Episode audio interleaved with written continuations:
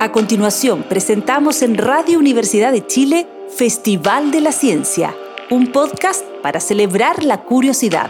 Hoy te invitamos a escuchar ¿Sabías que el padre de la sismología en Chile es un conde? Pero no es el conde Drácula, no te asustes.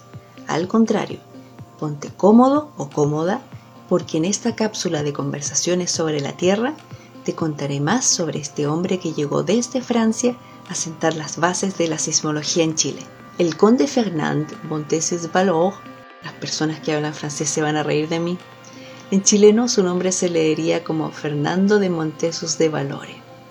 Pero no creas que lo nombraron conde en Chile. No, no, no. Él llegó a Chile siendo conde, militar y sismólogo. ¿Por qué llegó a Chile y qué hizo en nuestro país? Bueno, la primera respuesta es simple. Llegó a Chile en septiembre de 1907 porque el gobierno del presidente Pedro Montt lo había contratado para que dirigiera un nuevo servicio sismológico. Como imaginarás, en Chile, igual que ahora, temblaba bastante. De hecho, en el año anterior a la llegada del conde Fernando, o sea, en 1906, había ocurrido un gran terremoto 8.2 en la zona central de Chile. Su epicentro, frente a Valparaíso, dejó la ciudad destruida, y esta catástrofe fue la que motivó al gobierno chileno a traer a Chile al conde Fernando. Él provenía de una familia de científicos y había tenido la oportunidad de trabajar como jefe militar en El Salvador un país donde también tiembla mucho. En ese entonces, el conde Fernando aprovechó su estadía en el país centroamericano para recopilar datos sísmicos y comenzar a estudiarlos. ¿Qué hizo en Chile el conde Fernando? Bueno, tras la inauguración del servicio sismológico el 1 de mayo de 1908, hizo un listado exhaustivo, o sea, muy detallado, de los sismos en el mundo y encargó instrumentos desde Europa para establecer una red de 26 estaciones sismológicas en Chile equipadas con sismógrafos y cronómetros. Los sismógrafos funcionaban con un péndulo que se balanceaba más de lo normal cuando la Tierra temblaba.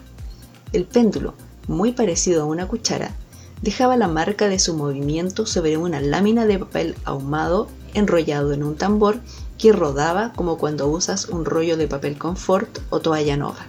Los cronómetros, como imaginarás, se utilizaban para registrar a qué hora se producían los temblores o terremotos. Pero el conde Fernando no se conformó solo con instalar instrumentos. No, no, no. Como era necesario conocer las zonas sísmicas de Chile y reunir datos para estudios estadísticos, estableció un servicio para que las personas colaboraran escribiendo sus observaciones sobre sismos. En un principio, más de 500 personas enviaron sus descripciones y gracias a ellas fue posible determinar, por ejemplo, que durante 1909 se habían producido 740 sismos perceptibles al ser humano en nuestro país. Como complemento a este trabajo, el conde Fernando recolectó datos ocurridos con anterioridad a su llegada a Chile. Para esto, revisó documentación enviada al rey de España por los conquistadores y narraciones de turistas que habían pasado por América.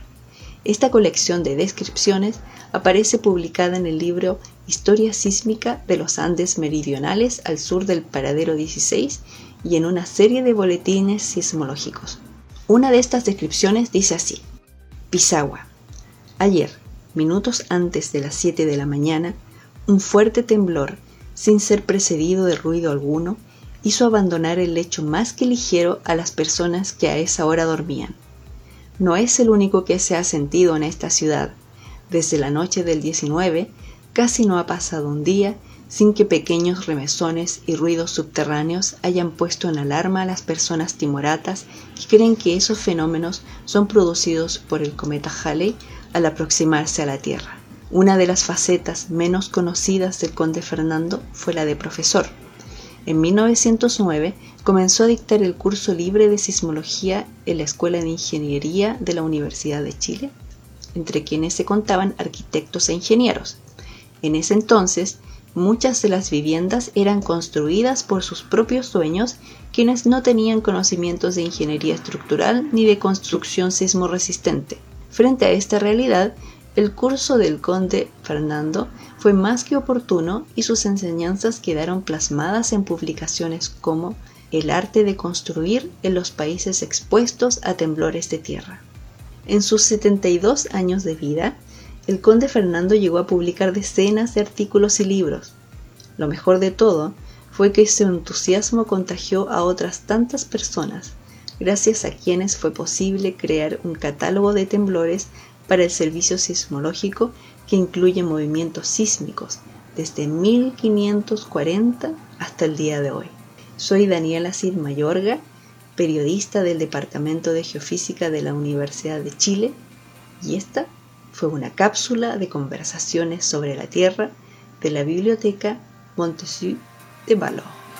Escuchaste en Radio Universidad de Chile Festival de la Ciencia, un podcast para celebrar la curiosidad.